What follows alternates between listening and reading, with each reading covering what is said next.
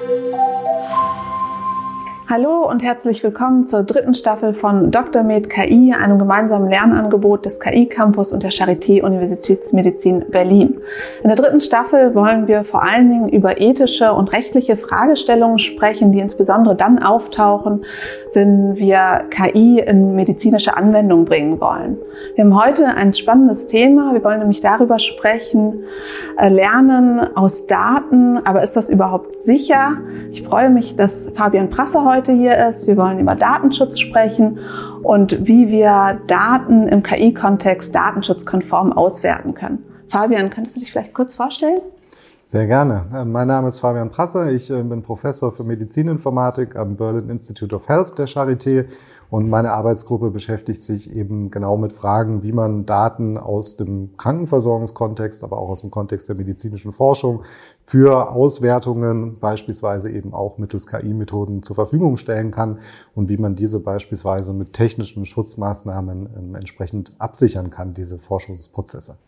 Kannst du vielleicht ganz am Anfang sagen, was ist eigentlich Datenschutz und warum ist es wichtig, Daten zu schützen und was für Daten müssen überhaupt geschützt werden? Ja, ähm, primär äh, geht es beim, beim Datenschutz um den Schutz der Privatsphäre der betroffenen Bürgerinnen und Bürger. Ähm, das ist bei uns in Deutschland unter anderem und insbesondere über die Europäische Datenschutzgrundverordnung geregelt. Und diese bezieht sich äh, explizit und ausschließlich auf personenbezogene Daten, das heißt Daten, die einer Person zugeordnet werden können und definiert eben eine Reihe von Rechte, die Betroffene haben, deren Daten äh, verarbeitet werden. Und gerade im Gesundheitskontext ist es nochmal besonders relevant, da Gesundheitsdaten äh, nach DSGVO als besonders schützenswert gelten. Und das hat wiederum was damit zu tun, dass es sich hierbei eben um sehr sensible Informationen handeln kann, ähm, bei denen eben die betroffenen Bürgerinnen und Bürger oder Patientinnen und Patienten genau in der Lage sein sollten, zu steuern, was mit ihren Daten passiert. Und äh, wenn man da eben nicht entsprechend darauf achtet, kann es beispielsweise dazu kommen, dass äh, Menschen sich bloßgestellt fühlen oder es besteht die Gefahr, dass man benachteiligt wird, beispielsweise äh, durch höhere Summen beim Abschluss von Versicherungen ähm, oder auch Opfer von Identitätsdiebstahl beispielsweise wird. Da gibt es eben eine Reihe von negativen Konsequenzen, die sowas haben kann. Und deswegen ist es eben sehr, sehr wichtig, dass man da einen entsprechenden Schutz auch sicherstellt. Und wie unterscheidet sich jetzt die europäische Datenschutzverordnung von den Datenschutzverordnungen anderer Länder wie China oder Amerika? Ja, die, also die Europäische Datenschutzgrundverordnung gilt in vielerlei Hinsicht als ein äh, sehr striktes Gesetz, das eben die Rechte der Bürgerinnen und Bürger wirklich auch sehr, sehr stark schützt. In, in anderen Ländern wird da eventuell nicht ganz so viel ähm, ja, Wert auf die quasi Rechte an der Privatsphäre der Einzelnen gelegt. Ähm, aber man kann auch nicht grundsätzlich sagen, dass andere Länder mit ihrer Gesetzgebung Daten oder personenbezogene Daten grundsätzlich schlechter schützen. In den USA zum Beispiel ist es auch eine äh, recht strenge Regulierung für die äh, Nutzung von Gesundheitsdaten, insbesondere auch beispielsweise für Forschungszwecke, ähm, die ja, vielleicht schon etwas älter ist und eventuell auch überarbeitet werden muss, aber wie gesagt, grundsätzlich dort auch einen starken Schwerpunkt auf jeden Fall auf Privatsphäre legt. Kannst du vielleicht nochmal genauer erklären, wie man denn Daten schützen kann? Also wann sind die Daten geschützt? Also was muss dann vorliegen? In, äh, in Deutschland über die äh, Datenschutzgrundverordnung äh, geht es eigentlich nicht nur um den Schutz von Daten in dem Sinne, sondern es geht eigentlich um den Schutz der Betroffenen, der Bürgerinnen und Bürger. Die haben eine Reihe von sogenannten betroffenen Rechten. Das mögen viele auch kennen. Da geht es darum, dass man eben zum Beispiel ein Recht darauf hat, ähm, selbst zu entscheiden, was mit den Daten über die eigene Person passiert, dass man aber auch ein Recht darauf hat, Auskunft zu bekommen, beispielsweise, was mit den Daten getan wird, dass man ein Recht hat, Daten berichtigen zu lassen, die äh, falsch sind, dass man ein Recht hat, auch eine Löschung von Daten beispielsweise zu beantragen. Da gibt es natürlich immer verschiedene Aspekte auch miteinander abzuwägen. Wenn wir jetzt wieder über Forschung sprechen, hat man da natürlich auch gewisse ähm, ja, Widersprüchlichkeiten, die sich vielleicht ergeben, beispielsweise aus Anforderungen in Bezug auf Forschungsintegrität, eine Archivierung von Forschungsdaten, um Reproduzierbarkeit sicherzustellen, eben das dann abgewogen werden muss gegen das Recht äh, der, der Betroffenen, in dem Fall dann vielleicht Probandinnen und Probanden, eben beispielsweise eine Löschung zu ähm, bewirken. Aber es geht um diesen Themenkomplex, eben diese, Rechte, diese Rechte sicherzustellen Und äh, dafür gibt es eine Reihe von Maßnahmen. Die können natürlich technischer Natur sein. Also ich in meiner Forschung beschäftige mich sehr stark mit technischen Datenschutzmaßnahmen, aber es gibt natürlich auch organisatorische Regelungen, Verträge, die geschlossen werden können und so weiter und so fort. Und wie, wie sieht es mit KI-Anwendungen aus? Ich meine, allgemein Datenschutz ist natürlich sehr wichtig, aber inwieweit sind vor allen Dingen KI-Anwendungen vom Datenschutz betroffen und ist, ist der Datenschutz eher hinderlich oder wie siehst du das? Ja, also äh, grundsätzlich ist natürlich so, dass äh, gerade moderne KI-Verfahren beispielsweise aus dem Deep Learning-Bereich eben sehr, sehr große Datenmengen benötigen. Und äh, solche Datenmengen findet man meistens nicht an einzelnen Krankenhäusern beispielsweise oder bei einzelnen Einrichtungen im Gesundheitswesen, sondern es ist eben notwendig, die Datenbestände vieler Einrichtungen oder Krankenhäuser zusammenzubringen. Und ähm, da bestehen durchaus sehr, sehr große Herausforderungen auch äh, in solchen Infrastrukturen zum Datenaustauschen, entsprechenden Schutz auch sicherzustellen. Insofern ist gerade äh, die KI-Forschung hier sicherlich ein Feld, äh, in dem es in besonderem Maße wichtig ist, dass gute Lösungen gefunden werden, die wirklich eine adäquate Abwägung der Rechte der Betroffenen gleichzeitig natürlich auch mit dem Interesse äh, der, ja, des, äh, der, der Bevölkerung auch an moderner und innovativer Forschung, die ja im Endeffekt auch allen und auch Patientinnen und Patienten beispielsweise am Ende zugutekommen soll, zu finden. Und es gibt aber auch in der, in der KI besondere Herausforderungen, die beispielsweise äh, hin, äh, mit der Frage zu tun haben, in welchem, zu welchem Maße stecken denn vielleicht personenbezogene Daten in hochdimensionalen KI-Modellen. Das ist auch ein aktives Forschungsfeld, wo eben auch gezeigt worden werden konnte, wenn man nicht aufpasst, ähm, äh, bei der Art und Weise, wie man KI macht, dass es eben durchaus auch möglich ist, sensible personenbezogene Daten aus äh, Machine Learning Modellen beispielsweise zu extrahieren und so Rückschlüsse auf Personen äh, ziehen zu können, die eben Teil oder abgebildet waren in den Datenmengen, die da zum Einsatz gekommen sind. Und die Modelle, die du gerade genannt hast, ähm, was für Daten haben die benutzt? Haben die anonymisierte Daten benutzt oder das waren dann wirklich personenbezogene Daten? Die haben dann das Modell trainiert und aus den Modellen konnte man dann quasi rekonstruieren, was für Patienten. Das ist eine, äh, eine sehr gute Frage. Also Grundsätzlich, äh, es hat mit der Frage zu tun, was sind eigentlich anonyme Daten? Also Daten, die für medizinische Forschungsprozesse verwendet werden, sind im seltensten Fall direkt personenbezogen. Sprich, man hat keine Angaben wie Namen oder Adressen oder dergleichen in diese Datensätzen vorliegen. Gleichzeitig ist es aber auch so, dass äh, mittlerweile auch schon durch viele Forschungsarbeiten gezeigt werden konnte, dass das, äh, das äh, alleinige Weglassen solcher direkt identifizierenden Merkmale nicht automatisch garantiert, dass ein Rückschluss auf Individualpersonen nicht möglich ist. Wir leben in einer Zeit zunehmender Digitalisierung. Es sind sehr, sehr viele äh, Datenbestände verfügbar, die man zum Beispiel miteinander verknüpfen kann, um so Stück für Stück eben auch einen Datensatz, der auf den ersten Blick vielleicht anonym wirkt, äh, auch dann auf entsprechend die, äh, die Datensubjekte zurückführen äh, zu können, dann ist es natürlich so, wenn wir Anonymität verstehen als eine Eigenschaft von Daten, also Daten, die wirklich derart aufgebaut sind, vielleicht auch verändert worden sind, dass sie keinen mit sehr großer Sicherheit keinen Rückschluss auf individuelle oder Datensubjekte zulassen, ähm, äh, dann wurden solche Daten in dem Fall natürlich nicht eingesetzt, weil das diese Eigenschaft der Anonymität, die pflanzt sich eigentlich transitiv fort. Also wenn ich einen, einen wirklich äh, mit einem starken Anonymisierungsverfahren geschützten Datensatz habe, dann kann ich beliebige Weiterverarbeitungen machen, beispielsweise auch eben im, im Rahmen des maschinellen Lernens und kann mir immer noch sehr sicher sein, dass am Ende die Anonymität der ursprünglichen Datensubjekte gewahrt ist. Es gibt aber eben viele Fälle, wo Daten zum Einsatz kommen, die vielleicht nicht anonymisiert, sondern nur pseudonymisiert sind zum Beispiel, wo also ein gewisses Potenzial der Rückführbarkeit besteht. Und wenn man solche Daten dann nutzt, um Machine Learning Modelle zu trainieren, dann besteht eben diese Gefahr, dass potenziell Rückschlüsse gezogen werden können. Aber auch da, auch diesen, äh, dieser Problematik kann man begegnen, indem man zum Beispiel besondere Lernalgorithmen einsetzt. Und nochmal zu der äh, Anonymisierung. Ist das, das ist ja keine direkt binäre Variable, sondern das ist, wer beurteilt denn, wann ein Datensatz anonym ist und gibt es da Empfehlungen?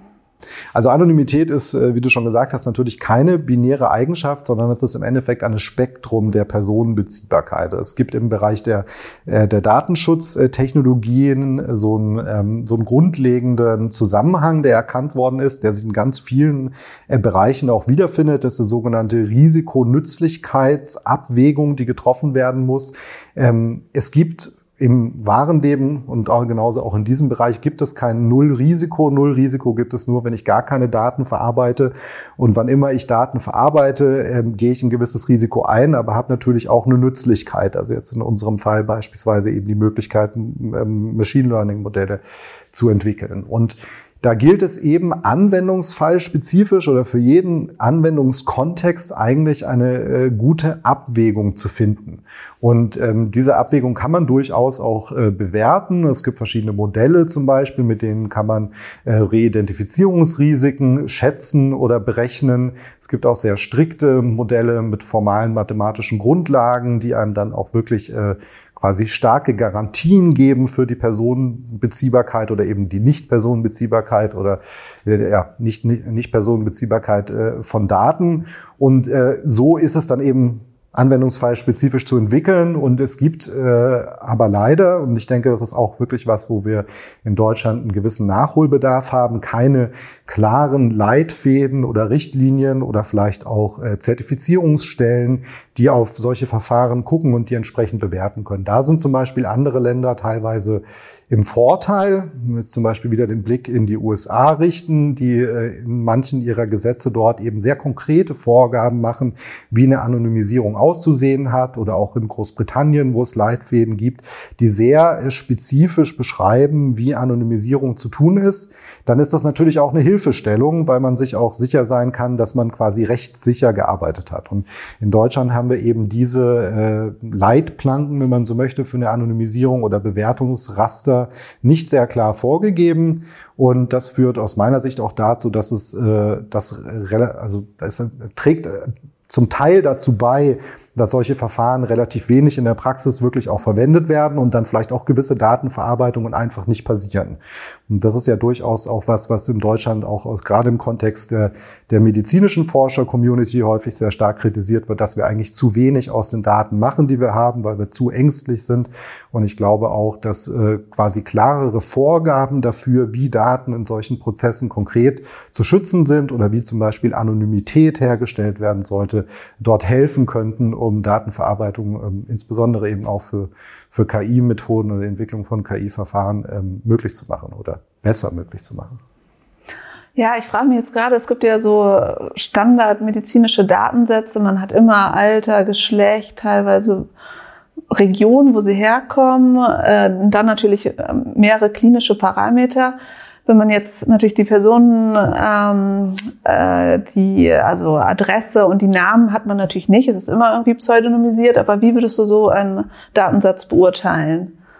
Wo Alter, ich meine, dann ist auch nicht das genaue Geburtsdatum, sondern nur das Alter zum Untersuchungszeitpunkt.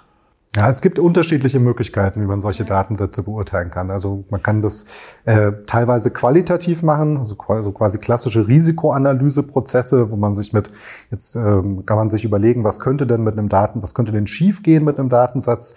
Wer hat überhaupt Zugang zu dem Datensatz? Was könnte der Personenkreis, der überhaupt Zugang dazu hat, dann vielleicht äh, Schlimmes im Schilde führen. Dann kann ich versuchen abzuschätzen, wenn äh, die, dieser Personenkreis das versuchen würde, wie hoch ist denn die Wahrscheinlichkeit, dass das überhaupt funktioniert.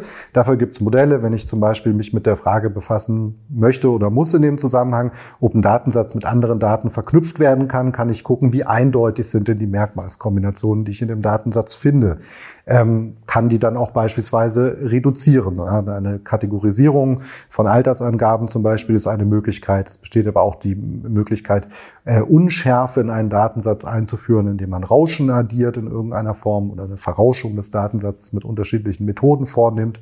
Und ich kann natürlich auch ähm, die, äh, den, den Schaden, der potenziell entstehen kann, versuchen zu schätzen. Also wie groß wäre denn die Verletzung der Privatsphäre für den Fall, dass das passieren würde? Und wie ich gesagt habe, jetzt habe ich schon ein bisschen auch über äh, quantitative Methoden gesprochen, wenn man eben zum Beispiel die äh, Eindeutigkeit von Merkmalskombinationen misst. Man kann sowas auch auf einer qualitativen Ebene machen. Und der Goldstandard ist eigentlich, dass man beides macht. Also man macht eine qualitative Bewertung kombiniert mit einer quantitativen Einschätzung, Einschätzung äh, der Wahrscheinlichkeiten, äh, mit denen sowas eben auch schiefgehen kann. Und vielleicht noch, um da vielleicht direkt nochmal drauf, drauf äh, äh, aufzubauen, es hat sich eben immer mehr gezeigt, und es ist eigentlich auch der Goldstandard heutzutage, dass Anonymität eben nicht eine reine Eigenschaft von Daten ist, sondern es ist eine Eigenschaft davon, wie Daten verarbeitet werden. Das ist jetzt gerade schon äh, kurz aufgeblitzt, als ich gesagt habe, welcher Personenkreis hat denn Zugang zu den Daten. So medizinische Daten werden mit Sicherheit nicht als Open Data im Internet verfügbar sein oder nur sehr, sehr wenige sind das, sondern sie müssen natürlich geschützt werden. Und wenn ich schon mal kontrolliere, wer die Daten überhaupt nutzen kann und äh, prüfe, wer ist denn diese Person, ist die vertrauenswürdig, was hat die denn für, äh, für Forschungsziele, sind die denn legitim? Und so schon mal eine quasi Vorselektion vornehme und dann auch noch die Verarbeitung selbst sicher gestalte, ähm, dann äh, kann man aus meiner Sicht dort eben auch mit vertretbarem Aufwand, wenn man die entsprechenden Infrastrukturen hat, ein sehr, sehr hohes Schutzniveau erreichen. Und gerade KI ist ein Bereich, der sich besonders gut dafür eignet. Wenn ich die Lernmodelle oder Lernalgorithmen so gestalte, dass ich eben Wissen extrahiere und keine Individualdaten lerne, was kann man ja auch steuern, dann kann ich mir am Ende auch äh, sehr sicher sein, dass zumindest mein Endprodukt keine personenbezogenen Daten enthält. Wie sieht es dann aus? Die, ähm, die Daten in den Krankenhäusern liegen ja äh, üblicherweise in den Krankenhäusern. Wenn man jetzt Daten mit verschiedenen Krankenhäusern poolen möchte, damit man ein größeres KI-Modell trainieren würde. Ist das möglich oder unter welchen Voraussetzungen ist das möglich? Ja, also ich denke, man sollte erstmal muss man unterscheiden. Es gibt ja unterschiedliche Datenarten. Es gibt ja auch Daten, die direkt auch wirklich im Forschungskontext entstehen, also große Krankheitsregister beispielsweise, die von vornherein auf Basis der informierten Einwilligungen, die eingeholt wird bei Patientinnen und Patienten, große Datensätze auch standortübergreifend erstellen für spezifische Forschungsfragestellungen, teilweise aber auch fragestellungsunabhängig, große populationsbasierte Register, ähm, die aufgebaut werden, auch in Deutschland. Dort kann man natürlich Daten beantragen für Forschungszwecke, auch für Forschung im Bereich der KI-Methoden. Dann kann man wirklich auf, die Internetseite gehen, füllt einen, Daten, einen äh, Datennutzungsantrag aus und kriegt dann potenziell auch Daten für diese Forschungszwecke zur Verfügung gestellt. Wenn man jetzt ähm, den noch größeren Datenschatz, wenn man so möchte, zumindest oft vermutet, dass es einer sei, der der Krankenversorgungsdaten dafür äh, nutzen möchte, dann ist auch das möglich, wobei dort die Herausforderungen potenziell größer sind, ähm, weil man eben die äh, quasi Einholung der Erlaubnis der Patientinnen und Patienten zur Verarbeitung dieser Daten nicht unbedingt gegeben hat, zumindest Stand heute. Ja, das heißt, hier ähm, sind es im Regelfall und auch da befinden sich in Deutschland große Projekte im Aufbau schon seit geraumer Zeit, um auch, äh, sagen wir mal, international ein bisschen aufzuholen, was die Nutzung von äh, Gesundheitsdaten für Forschungszwecke angeht, Infrastrukturen wie beispielsweise die, Mediz die durch die Medizininformatik-Initiativen geschaffenen Strukturen oder jetzt das Netzwerk Universitätsmedizin im Kontext der Covid-19-Pandemie, die eben versuchen, dafür Plattformen zu schaffen. Und ähm, es gibt auch große internationale Projekte, ist vielleicht auch noch wichtig in dem Zusammenhang zu erwähnen, wie beispielsweise OMOP Odyssey. Das sind dann alles Projekte, die sehr stark auf einem verteilten Ansatz basieren. Sprich, die Daten verbleiben vor Ort in den Kliniken, die Daten verlassen die Häuser nicht, sondern äh, die Rechenprozesse oder Lernprozesse werden eben verteilt.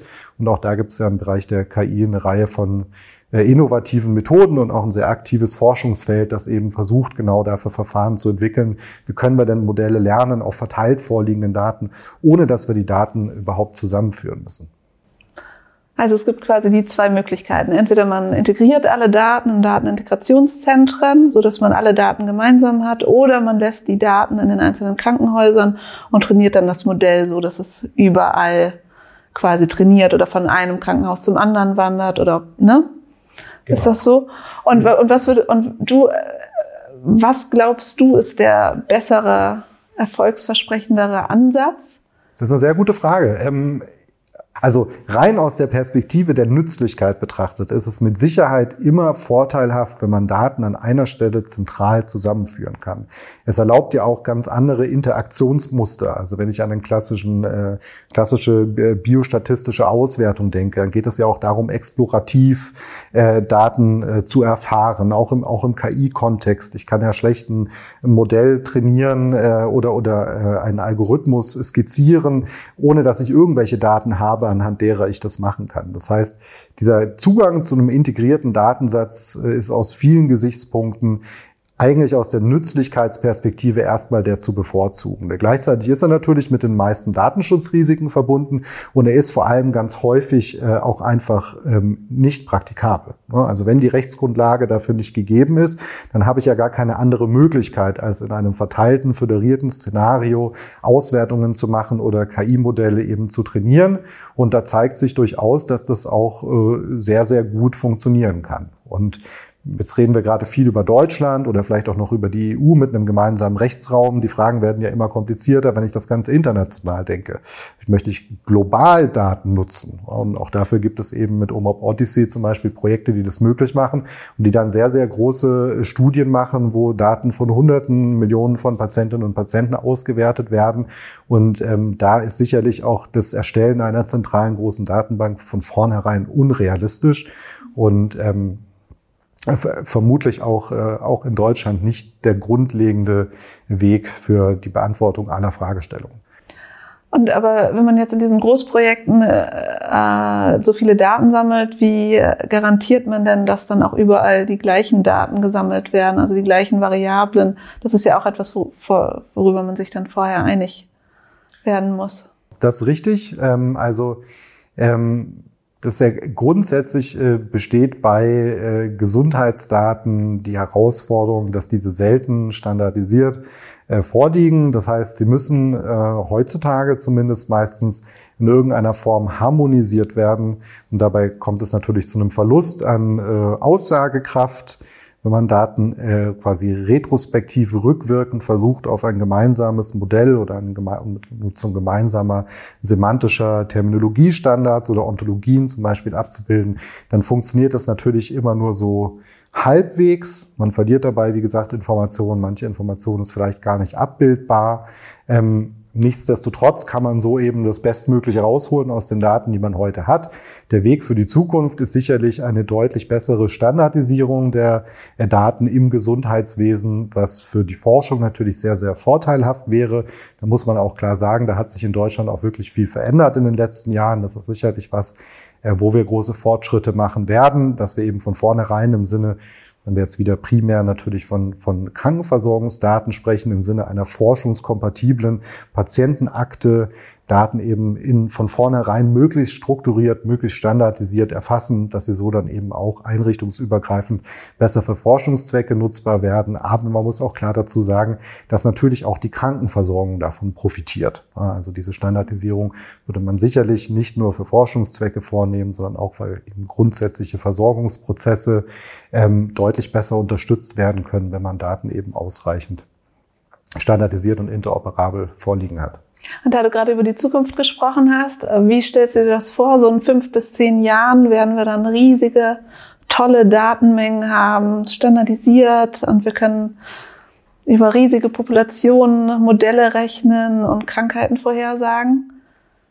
Also sagen wir es mal so, ich bin auf jeden Fall persönlich überzeugt davon, dass wir in den nächsten fünf bis zehn Jahren sehr große Fortschritte machen werden. Und ich glaube auch, wenn man sieht, wie schnell sich die Welt entwickelt, gerade im Bereich der digitalen Technologie und der Rest der Welt schläft ja auch nicht, dann müssen wir auch in dieser Geschwindigkeit Fortschritte machen, wenn wir überhaupt noch eine Rolle, eine Rolle spielen wollen in dem ganzen Kontext. Und wie gesagt, ich glaube, äh, die, die Forschung folgt da in gewisser Weise auch der Krankenversorgung. Auch die Krankenversorgung wird zum äh, Wohle der Patientinnen und Patienten und auch Bürgerinnen und Bürger. Da geht es ja auch viel um Präventionsmaßnahmen beispielsweise.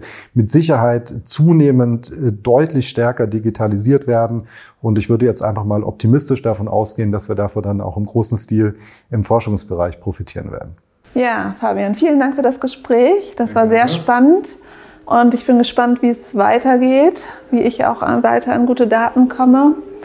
Und ja, Vielen Dank und bis zum nächsten Mal. Tschüss.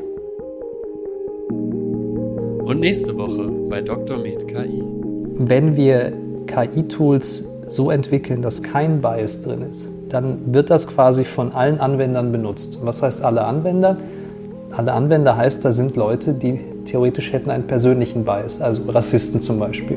So, wenn ich jetzt einen Rassisten quasi über die Arbeit oder ähnliches zwinge, ein Tool zu verwenden, das keinen Bias hat, dann senke ich insgesamt den Bias in der Gesellschaft. Wenn ich jetzt aber KI-Tools entwickle auf Daten, die Bias haben, zum Beispiel durch inhärenten Rassismus oder durch Diskriminierung, dann habe ich plötzlich automatisierte Tools, die rassistisch sind, die diskriminierend sind. Die werden dann aber auch von Leuten verwendet, die selber eigentlich keine Rassisten sind. Das heißt, in dem Fall würde ich eigentlich dann den Bias in der Gesellschaft erhöhen. Wir haben hier eigentlich relativ simple Methoden, die einfach wirklich stumpf aus den Daten rauslesen, was in den Daten steckt.